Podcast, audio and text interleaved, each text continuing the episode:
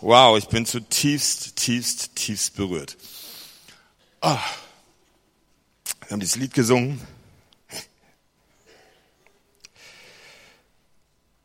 Und ich bin zu tief ergriffen von dieser grenzenlose Lieben Gottes.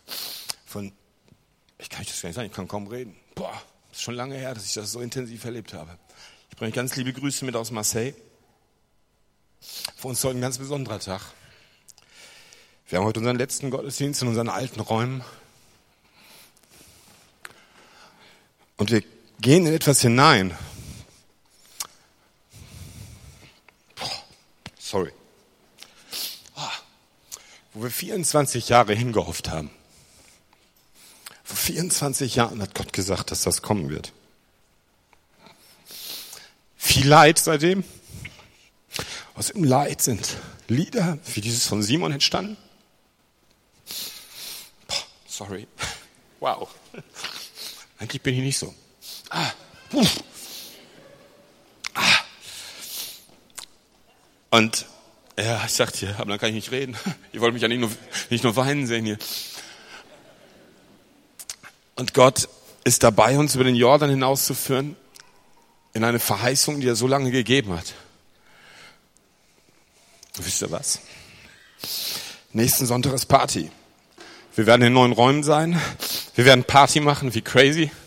Wir werden diesen Jesus feiern, den man einfach nur feiern kann. Wir haben gleichzeitig unseren Campus Nord gestartet, wo wir Jesus feiern, wie man ihn nur feiern kann. Und wie ihr das schon seht, ich bin total verknallt in diesen Jesus. Der ist so der Hammer. Und ich liebe Gemeinde. Ich liebe es, so Menschen wie euch zu sehen, die Jesus lieb haben und die sich so sehr danach sehen, diesen Jesus auch immer wieder zu erleben. Ihr kommt in, zu den Gottesdiensten, vielleicht in Hauskreise oder ihr dient dem Herrn auf die eine oder andere Art und Weise. Und wisst ihr was? Der freut sich riesig darüber. Der ist so begeistert von jedem Einzelnen. Weil der weiß, das ist nicht einfach nur so umsonst, das ist einfach mal, nicht einfach mal nur so, weil das Tradition ist und man macht das ja so. Sondern er empfindet das, und das möchte ich euch heute sagen hier als Christen in Bremen. Jesus empfindet eure Hingabe, eure Präsenz als eine Liebeserklärung. Als eine Liebeserklärung. Und das ist so genial, weil wir können eigentlich nur das zurückgeben, was er uns ja gibt.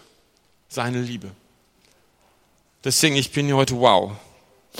Mein Predigtthema, muss erstmal wieder die Linie finden hier. Mein Predigtthema ist die Schönheit des Hauses ist kein Unfall. Ich möchte über Gemeinde reden. Ich liebe Gemeinde.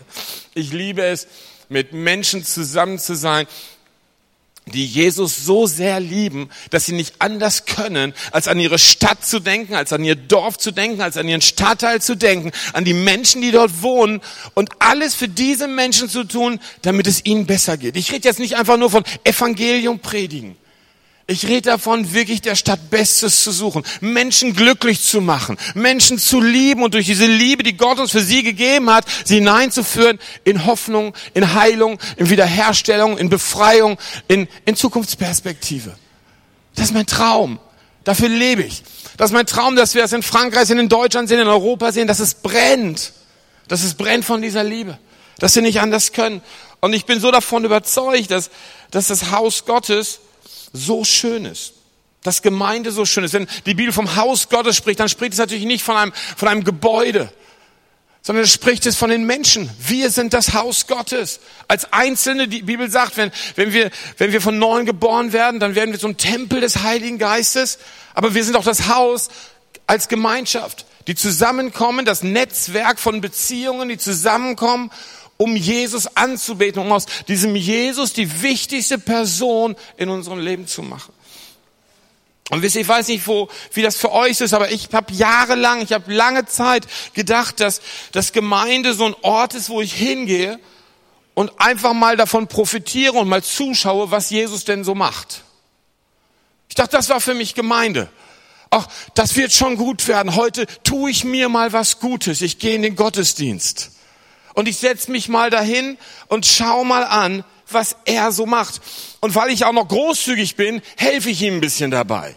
Ich bete, ich faste, ich, ich setze mich irgendwo ein, weil irgendwie muss man dem Jesus ja auch mal helfen. Mal ganz ehrlich, wie soll der das denn ohne mich schaffen? Irgendwie, das würden wir nie denken, das würden wir nie sagen, aber ich habe so funktioniert. Ich habe gedacht, er braucht mal ein bisschen Hilfe. Wenn ich doch ein bisschen mehr machen würde, dann könnte er ein bisschen mehr erreichen. Aber wisst ihr was, das Reich Gottes funktioniert gar nicht so. Ich muss Jesus nicht helfen, weil er mal wieder Hilfe braucht. Und eines Tages las ich in der Bibel, ich war da unten in Marseille, und ich bin, blieb in einem Vers hängen in den Sprüchen, Kapitel 24, Vers 3, der für uns in, in Marseille echt ein Leitmotiv geworden ist. Durch Weisheit wird ein Haus gebaut und durch Verstand wird es befestigt. Und durch Erkenntnis oder andere Übersetzungen sagen durch Wissenschaft oder ordentliches Haushalten füllen sich die Kammern mit allerlei kostbarem und lieblichem Gut.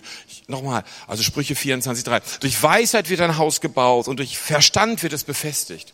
Durch Erkenntnis, Wissenschaft, ordentliches Haushalten füllen sich die Kammern mit allerlei kostbarem und lieblichem Gut.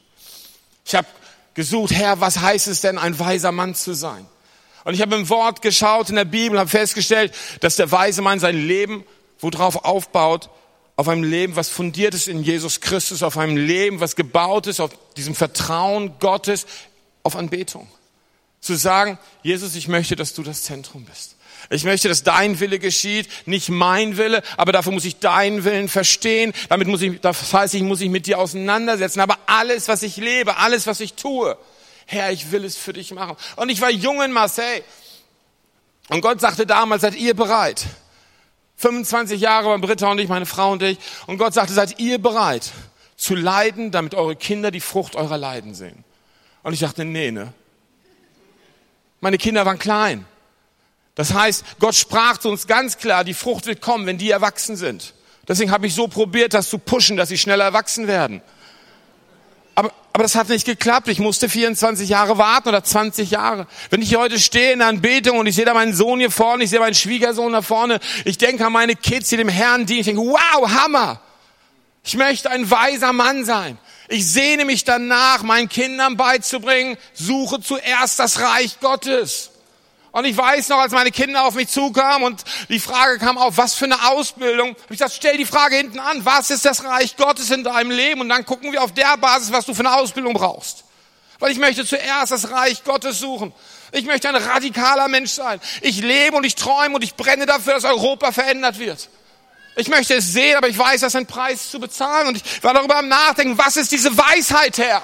Was ist diese Weisheit? Ich möchte nicht einfach nur von Anbetung reden, ich möchte es leben. Was heißt das, Herr? Was heißt das, nicht an mich zu denken, sondern an dich? Und dann habe ich dieses Vorbild Jesu, der da ist im Garten Gethsemane und eigentlich gar keinen Bock aufs Kreuz hat. Wir sehen das Kreuz immer wieder als ein Zeichen. Und er sagt, nein, das ist so schwer, das ist so hart, muss ich das wirklich? Und Vater sagt, ja. Dann sagt Jesus, okay, dein Wille geschehe. Und ich weiß nicht, wie oft ich in diesen Situationen stand, wie oft ich an dem Punkt war und sagte, keinen Bock mehr. Aber der weise Mensch sagt, dein Wille geschehe und nicht mein Wille. Und viele denken dann, das reicht. Wenn ich so als Christ lebe, dann wird das schon kommen. Was ich sagte, irgendwie macht der Herr das dann schon mit seiner Gemeinde. Aber dann steht da in unserem Text, dass es durch Verstand, durch Intelligenz gefestigt wird. Und plötzlich hatte ich ein Problem. In Frankreich sprechen wir immer, wenn wir unser Diplomniveau darstellen, spricht man immer vom, also der Bac, das ist das Abitur, Abitur plus fünf, dann weißt du, er hat seinen Master gemacht. Abitur plus sieben, dann hat er diese, dieses, dieses Niveau an Intelligenz und Diplom. Und ich stand da immer da und dachte, Mann, so ein Mist, ich habe ein Abitur minus vier.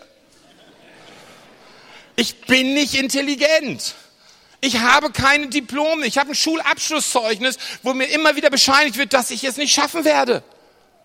Heißt das, dass ich keine Chance habe, intelligent zu sein für Gott? Nein, das ist überhaupt nicht. Das heißt, dass ich gucken muss, dass ich lernen muss, dass ich mich damit auseinandersetzen muss. Ich muss wachsen, wachsen und lernen von anderen Menschen. Und jahrelang habe ich das nicht getan. Jahrelang habe ich gedacht, der Herr muss mir nur Dinge offenbaren. Wir sind heute so dankbar für unsere Beziehung mit euch als Bremer Gemeinde. Wir sind so viel am Lernen von euch so viel am Lernen. Wir sitzen zu euren Füßen und sagen, wow, erzähl mal. Erzähl mal, wie ihr das macht, was ihr, wie ihr das macht. Und so reisen wir inzwischen rum und setzen uns immer wieder zu Leuten an die Füße und sagen, erzähl mal, wir sind dumm, wir haben keine Ahnung. Mach uns ein bisschen intelligenter.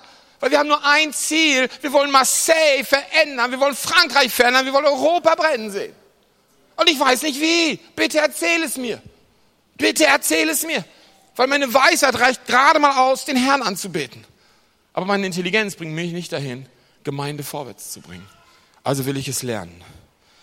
Also will ich schauen. Weil wenn ein Haus gefestigt wird, heißt das, das Fundament wird gegossen und die tragenden Wände werden drauf gesetzt. Der Rohbau wird gesetzt. Mit der Intelligenz glaube ich, dass wir, dass wir den Rohbau unseres Lebens bauen. Ob das jetzt deines persönlichen Lebens ist, du als Haus Gottes oder wir als Gemeinde. Was sind die tragenden Wände? Was ist die Struktur, die aufgebaut wird? Das Fundament entscheidet über die Größe des Hauses, die Strukturen, die festen Wände, die tragenden Wände, der Rohbau entscheidet letztendlich, wie das Leben darin stattfinden wird. Aber damit hört es ja nicht auf. In unserem, in unserem Text geht es weiter.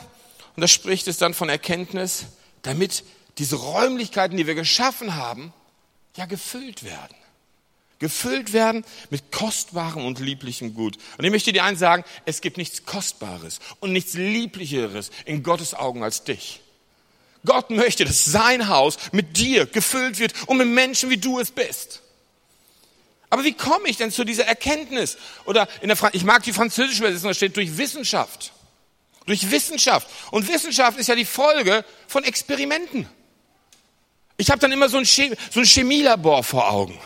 So, wo jemand drin sitzt, der kleine Björn mit seinem Chemiekasten und denkt, lass uns doch mal dieses Puder mit diesem Puder ver... Puff, wow, gute Reaktion. Also Reaktionen testen, Dynamiken entwickeln, zu schauen, wo ist denn das Leben Gottes? Ich spreche oft darüber, hey, wo ist der Wind im Segel? Wo führt Gott uns hin? Immer in dem gleichen Ziel. Wir wollen unsere Stadt, unser Land und unseren Kontinent so verändert sehen, dass Jesus Christus nicht mehr verleugnet werden kann. Dass er gesehen wird an jeder Ecke. Dass er gesehen wird durch das, durch das Leben von Einzelnen oder das Leben von Gemeinden. Aber wisst ihr was? Wissenschaft braucht Mut. Ab und zu sitze ich da, da sitze ich mit unseren Leitern oder mit unseren Mitarbeitern und dann fangen die an, Reich Gottes zu träumen. Und das sind wie Chemiepulver, die explosiv sein könnten. Und ich sitze da und denke, wow, kann das gehen? Kann das gehen? Und dann fangen sie an, das zusammenzuschieben. Ich sage, okay, macht mal Leute. Ich fühle mich ab und zu wie so ein Großvater, der in seinem Schaukelstuhl sitzt und zwischendurch eine ganz starke Anspannung hat, weil er nicht weiß, ob es explodieren wird. Aber wisst ihr was? Ich stelle immer wieder fest, das explodiert nicht, sondern es wächst explosionsartig. Das ist mein Traum von Gemeinde. Das ist mein Traum von Gemeinde. Dass wir als Einzelne anfangen zu verstehen, dass wir Multiplikatoren im Reich Gottes sind. Also Gott hatte mich gelehrt über diese, ich würde das mal die Dreieinigkeit des Baus des Hauses Gottes nennen. Aber es ging weiter. Es ging darum, was hat das mit mir als Einzelnen zu tun? Das möchte ich heute, heute gerne weitergeben. Und lass uns mal schauen, Text im 1. Korinther 12, Vers 18 bis 20, fangen wir mal mit an. Da steht, Gott hat unseren Körper mit vielen Gliedern und Organen geschaffen und jedem Körperteil seinen Platz gegeben, wie er wollte. Was wäre das für ein seltsamer Körper, wenn er nur aus einem einzigen Körperteil bestehen würde? Ja, es sind viele Teile, aber nur ein Körper. Gott hat jeden Körperteil seinen Platz gegeben, wie er wollte. Und der erste Teil dieses, dieser, dieser Dreieinigkeit des Menschen ist, zu verstehen, hey, ich bin gewollt. Und weißt du was? Du bist gewollt, so wie du bist. Du bist gewollt mit deinen Stärken, das heißt mit deinen Fähigkeiten, mit deinen Talenten, mit deinen Begabungen. Du bist keine Überraschung Gottes. Du bist nicht irgendwie, dass Gott auf dem Thron sitzt. Oh Mist. Hey Jesus, wir haben total vergessen, da ist ja der kleine Björn. Den haben wir ja total schief gemacht. Den kannst du ja gar nicht gebrauchen. Den müssen wir irgendwo in die Ecke schicken. Am besten geben wir ihm ein Gefühl von Minderwertigkeit. Dann macht er nicht so viel Mist. Ich möchte dir eins sagen, solltest du Minderwertigkeitskomplexe haben, das ist nicht von Gott. Das ist nicht von Gott, weil du bist gewollt. Das, was du bist, das, was du ausstrahlst, das, was du kannst, du bist gewollt. Und du bist so wichtig für den Bau des Reiches Gottes. Du bist dermaßen wichtig und du sagst vielleicht, aber, aber wo denn? Aber wie denn? Du bist aber auch verantwortlich, herauszufinden, wo dein Platz ist. Du bist aber auch verantwortlich zu verstehen, ich bin nicht nur gewollt. Ich bin nicht nur gewollt, sondern ich habe Intelligenz und ich entwickle Intelligenz. Ich schaue, wo ich lernen kann, damit ich wachsen kann in dem Ziel, mit der Vision, dass Gemeinde noch schöner wird. Denn das, die Schönheit des Hauses ist kein Unfall. Es ist kein Zufall. Du bist kein Unfall. Das Schöne bei der ganzen Sache ist ja, dass mit allen unseren Stärken und Schwächen wir kein Unfall sind. Gott gebraucht unsere Schwächen. Ich war damals mal auf dem Internat, weil meine Eltern mit mir nicht klarkamen, mussten mich mal acht Monate in so ein Internat für schwer Erziehbare stecken. Und aus diesem Internat kam ich heraus mit einem Abschlusszeugnis. Da stand nicht mal Herr Lütke, sondern nur Lütke. Lütke, du hast den Hang zu einem negativen Redelsführer. Seit diesem Zeitpunkt wusste ich, dass ich Leiterschaftspotenzial habe. Die Frage ist, was mache ich daraus? Die Frage ist, lerne ich? Die Frage ist, setze ich das in die Tat um? Ich bin verantwortlich. Ich möchte und ich sehne mich danach. Ich möchte, dass das Reich Gottes sichtbar durch seine Gemeinde auf dieser Erde ein wunderschöner Ausdruck ist. Dass wir sehen, wie Jesus Leben und Jesu Liebe Menschen bis heute Hoffnung gibt. Also, wenn ich dann verstanden habe, dass ich gewollt bin, geht das weiter in unserem Text im 1. Korinther, Vers 21. Da steht dann, das Auge kann nicht zur Hand sagen, ich brauche dich nicht. Und der Kopf kann nicht zum Fuß sagen, ich brauche dich nicht. In Wirklichkeit sind oft gerade die scheinbar schwächeren und unwichtigeren Körperteile besonders notwendig. Weißt du was? Du bist besonders notwendig. Egal wie, wie offensichtlich stark oder schwach du bist, das Wort sagt uns, dass du besonders notwendig bist. Und wenn wir heute etwas wuppen wollen, wir haben so ein Konzept in Marseille, wir sagen, ganz einfaches Gemeindekonzept, eins plus eins. Wer ist in einem Hauskreis? Hier in dieser Gemeinde. Okay, finde ich den Knaller. Unsere Hauskreise haben einen Auftrag, einen einzigen Auftrag. Innerhalb von zwölf Monaten gründet einen neuen Hauskreis. Es gibt keinen anderen Auftrag. Einen einzigen Auftrag. Wachst in Christus und innerhalb von zwölf Monaten gründet einen neuen Hauskreis. Machen das alle? Nicht alle. Machen wir mal Hauskreise zu? Wir machen auch mal Hauskreise zu. Aber solange wir über 50 Prozent Wachstumsrate bei Hauskreisen im Jahr sind, wissen wir, es gibt immer mehr Orte, wo Menschen hinkommen können, wo sie Liebe Christi finden in der Stadt. Und dann treffen sich die Hauskreise nicht nur und kreisen sich um sich selber und kreisen sich um sich selber und kreisen sich um sich selber, sondern alle haben einen missionarischen Auftrag. Sie sitzen da und sind in ihrem Stadtteil, sind in ihrem Dorf, sind in ihrer Stadt und schauen raus und sagen, wow, welche Menschen leben uns um uns herum? Wie können wir diesen Menschen zeigen, wie sehr sie gewollt sind? Wie sehr sie geliebt sind? Wie können wir selber in dieser Liebe wachsen und eine Liebesfähigkeit haben? Und ich finde das so toll. Ich bin, bin so stolz auf unsere Gemeinde. Wenn ich die Leute da sehe und wie sich mit den Gedanken auseinandersetzen, diese Liebe Gottes mitzuteilen. Wisst ihr was? Wenn du das anfängst so zu leben, dann weißt du, dass du notwendig bist. Weil du erreichst Menschen mit der Liebe Gottes, die kein anderer erreicht. Deine Geschichte ist für bestimmte Menschen so wichtig, weil Gott dich zu Menschen führen wird, die Ähnliches erlebt haben.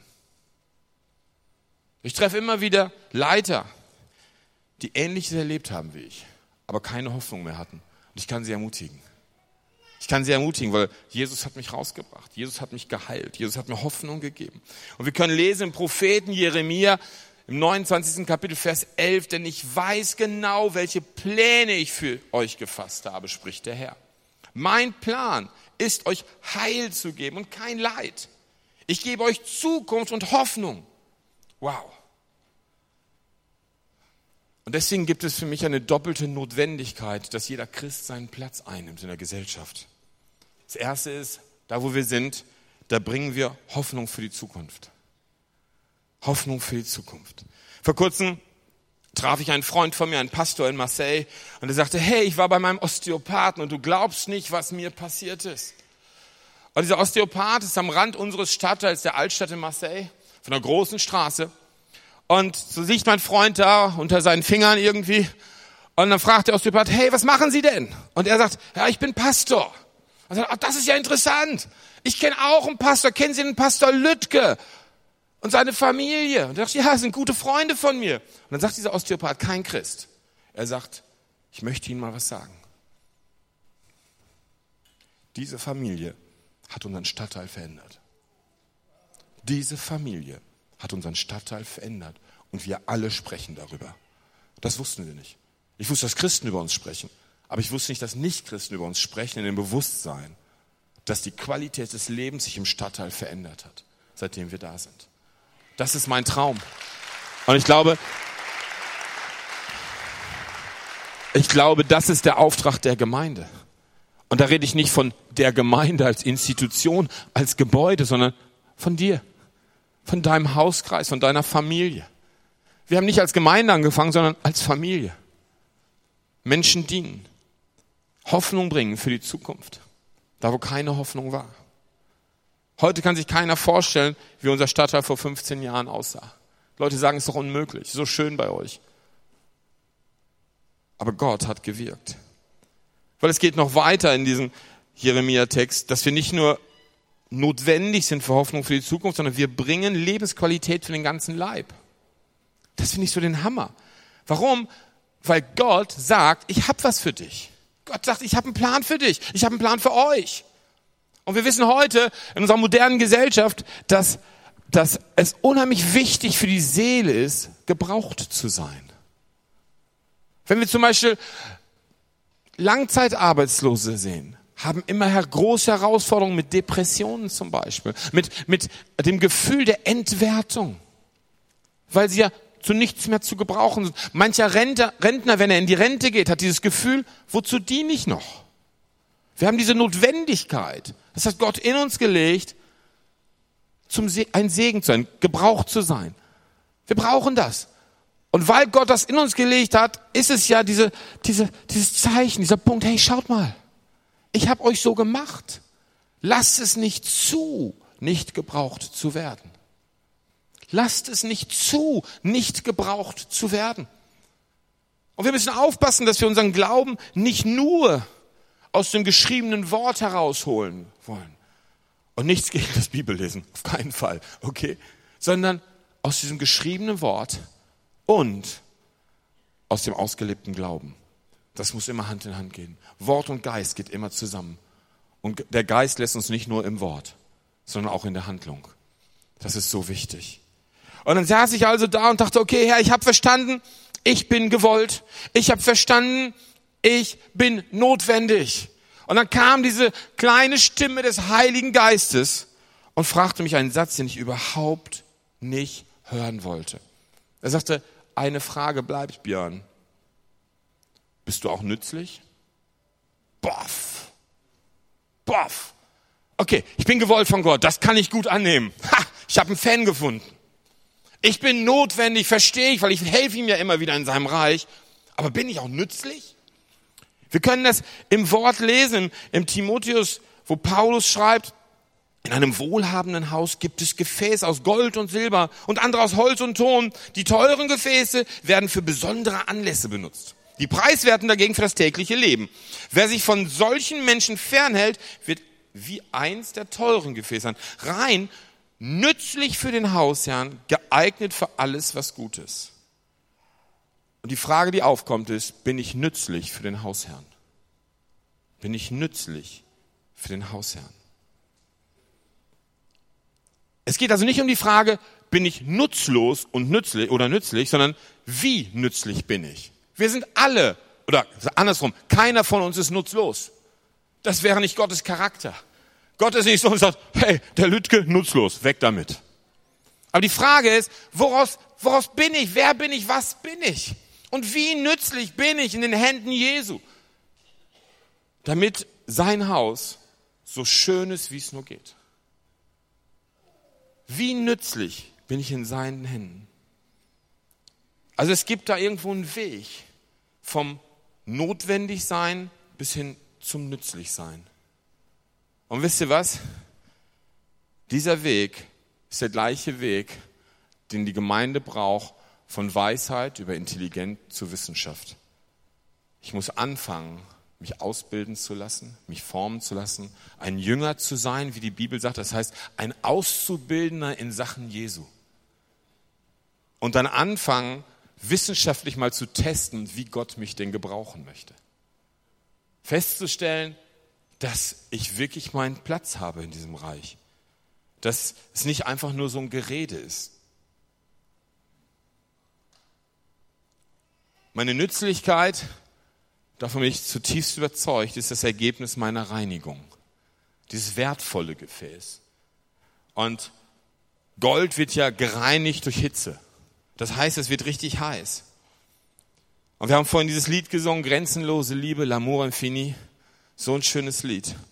Aber ich weiß noch, als Simon das geschrieben hat, es war so hart.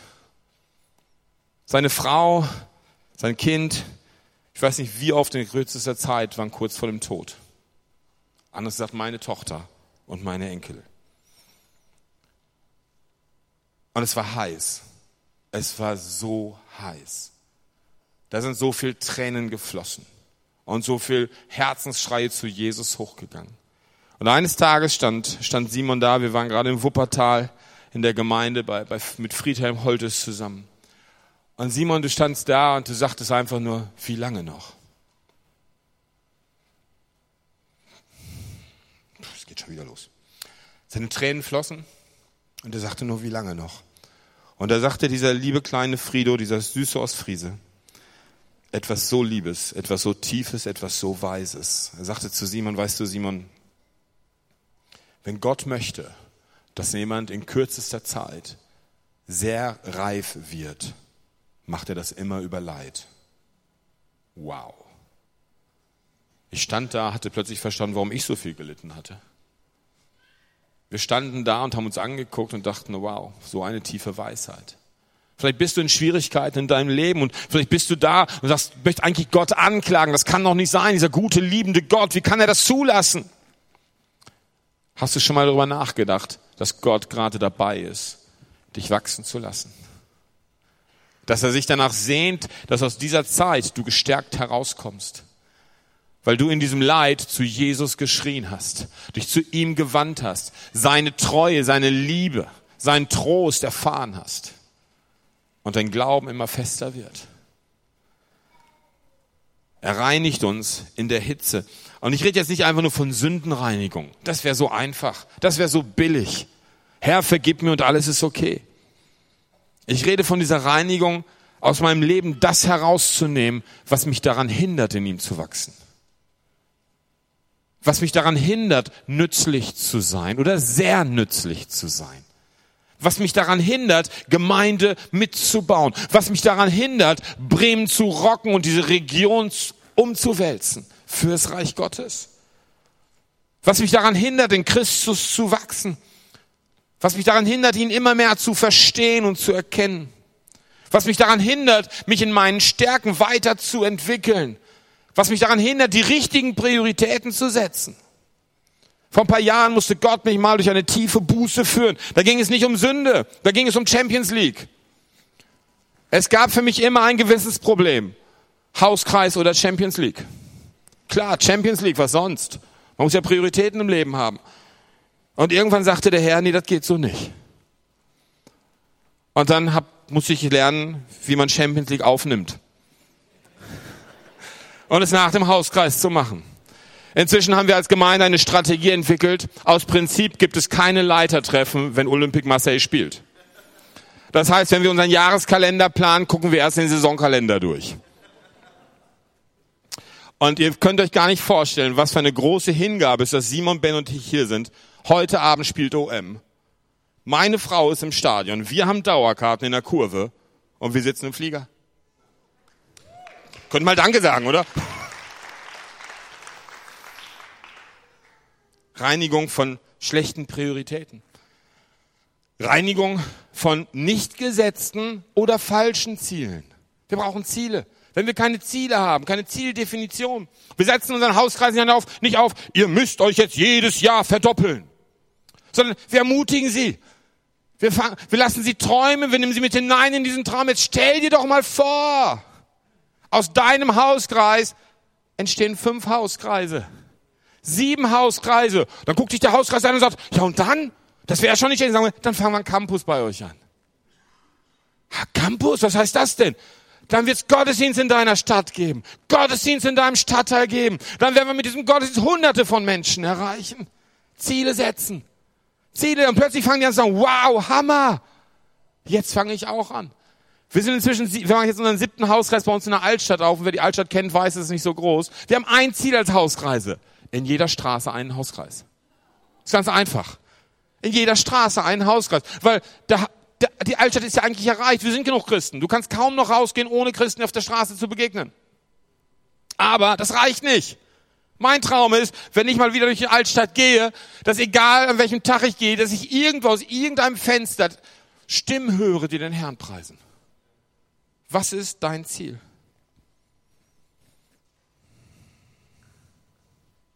Die Frage, die ich mich stellen muss, ist, die Gemeinde da für die Christen oder sind die Christen da für Gott? Damit möchte ich abschließen. Die Frage, die wir uns eigentlich jeder Einzelne stellen müssen, ist, bin ich da, damit Gemeinde ist? Oder lebe ich für meinen Herrn? Wir nennen ihn ja Herrn. Und er ist ein guter Herr. Seine Gedanken sind gut. Seine Liebe ist, ist so, so unendlich groß. Und ich weiß nicht, wo du heute stehst. Ich weiß nicht, ob du in deinem Herzen es begriffen hast, wie sehr du gewollt bist. Ich weiß nicht, ob du in deinem Herzen verstanden hast, dass da ein Gott ist, der auf seinem Thron sitzt und sagt, wow, du bist notwendig. Auf dich habe ich gebaut. Und ich weiß nicht, ob du verstanden hast, dass da ein Gott auf seinem Thron sitzt und sich nach einer Sache sehnt, dass du so nützlich bist wie möglich, nicht für ihn. Er braucht das nicht, weißt du, für dich. Für dich. Wenn wir am Dienstagmorgen wieder zusammensitzen bei uns mit unseren Mitarbeitern und Leitern, halb neun gibt es unser Mitarbeiterfrühstück. Und dann geht es anderthalb Stunden um eine Sache. Erzähl uns, wie Gott dich im letzten Woche benutzt hat. Und wir sind jedes Mal so begeistert. So viele Zeugnisse. Warum? Weil eine Kultur sich entwickelt, eine Kultur, Jesus durch uns leben zu lassen. Eine Kultur, Jesus zu erlauben, seine Liebe sichtbar werden zu lassen in unserer Stadt, bei unseren Nachbarn, auf unserem Arbeitsplatz. Eine Kultur. Es geht nicht um sich des Evangeliums schämen. Es geht darum, auf Jesus stolz zu sein. Auf Jesus stolz zu sein. Vor kurzem sagte ein lieber Freund aus unserer Gemeinde, sagte, Björn, du hast ja schon ein Problem. Ich habe dich noch nie eine Predigt halten hören, ohne dass du von deiner Frau sprichst. Ich sage, geht ja auch nicht. Ich kann nur von dem sprechen, was ich liebe. Also spreche ich immer über Jesus und oft über meine Frau. Sogar heute. Es geht nicht anders. Beni hat gestern Abend über seine Frau gesprochen. Konnte es auch nicht anders, wa? Der Herr ist da. Und vielleicht lass uns mal zusammen aufstehen. Bevor wir gleich in ein Lied der Anbetung noch hineingehen, möchte ich euch gern sagen, dass das Reich Gottes hat immer etwas mit Entscheidungen zu tun. Immer mit Entscheidungen, die wir, zu denen wir eingeladen werden, sie zu treffen. Das ist so, als ob Gott uns immer wieder die Hand reicht und wir sagen können, okay, ich schlage ein, ich nehme sie oder ich gehe dran vorbei. Und dann kommt es vielleicht wieder vor, dass Gott uns wieder die Hand reicht und wir nehmen sie oder wir gehen dann vorbei. Wenn wir dran vorbeigehen, dann akzeptiert er das. Dann ist er sicherlich traurig, aber er akzeptiert es. Aber wenn wir sie nehmen, dann tut er immer etwas Gewaltiges. Dann tut er immer etwas Gewaltiges. Dann nimmt er uns bei der Hand in seiner Sanftheit, in seiner Liebe und bringt uns an den Ort, ich nenne das den Ort der Erfüllung. Diesen Ort, wo, wo wir einen Frieden haben, der all das, was in unserem Kopf abgeht, übersteigt. Einen Ort der Ruhe für unsere Seele. An einen Ort, wo wir endlich verstehen, wir sind geliebt. Wir sind kein Unfall, wir sind gewollt. Und ich weiß nicht, wo du stehst heute. Aber ich möchte dich Fragen stellen. Ich glaube, dass Jesus da ist.